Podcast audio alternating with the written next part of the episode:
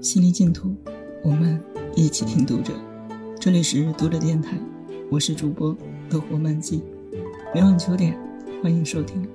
此刻，我在美丽的北京向您问好。百无聊赖的小朋友想去找隔壁的同伴，恰巧此时自制蛋挞出炉，于是用锅当盘，让他端去。本就是零食，与其独食，不如共享。等他归来，捧回的是洗得光亮如新的烤锅。几日后，隔壁送来几根煮熟的玉米。周末回了一趟老家，带了自家地里。的玉米，你们也尝尝。端进厨房，拿出玉米，露出初鲜雪亮的瓷盘，简直光洁照人。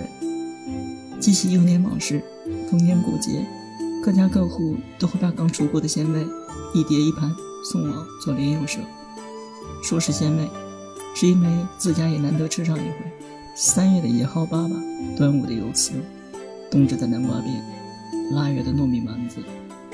知晓谁家没工夫做，更是一天再添，盘碟之上，堆积如秋。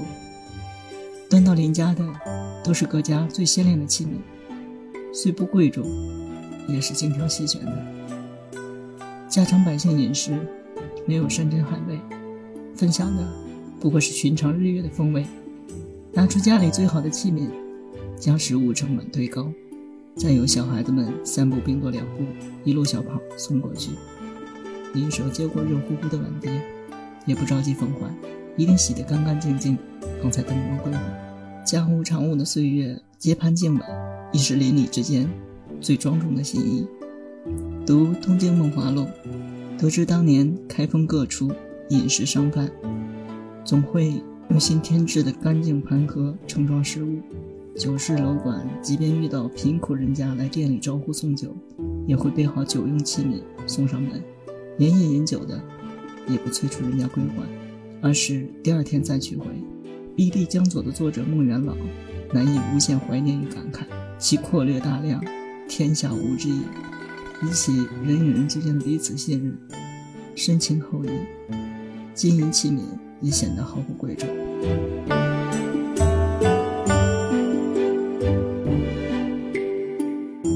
读者电台今天的分享就到这里，更多收听敬请关注。